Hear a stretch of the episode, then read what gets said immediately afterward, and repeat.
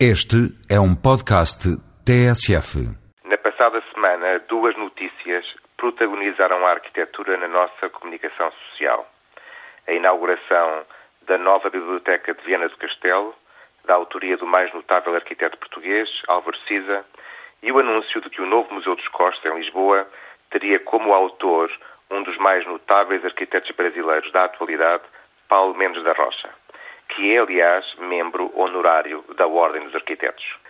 São duas boas notícias para a arquitetura em Portugal. Não tanto pelo extraordinário currículo destes dois grandes arquitetos, nem pela sua arte tão mundialmente celebrada e premiada, nem mesmo pelo comum reconhecimento público e institucional que, diga-se de passagem, entrega maior visibilidade a todos os outros arquitetos e à própria arquitetura junto dos cidadãos. São boas notícias, sobretudo, porque em ambos está sempre presente a possibilidade de fazer melhor cidade e de saber fazê-la. Aliás, em cada uma das suas obras descobre-se generosidade democrática e desejo de melhor cidadania. A nova Biblioteca de Viena do Castelo, para além do seu propósito específico, constrói identidade coletiva e dimensão pública na cidade. E no novo Museu dos Coches, à imagem do que acontece, por exemplo, com o Museu Brasileiro de Escultura de São Paulo, aguarda-se com grande expectativa outro grande exemplo de espaço coletivo e público. Uma lição parece óbvia. Fazer arquitetura é também fazer cidade.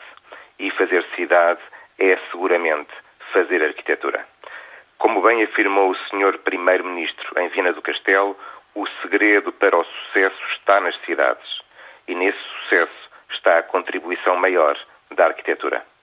Por isso, os arquitetos têm aqui um papel fundamental, nomeadamente no desenho dos espaços públicos.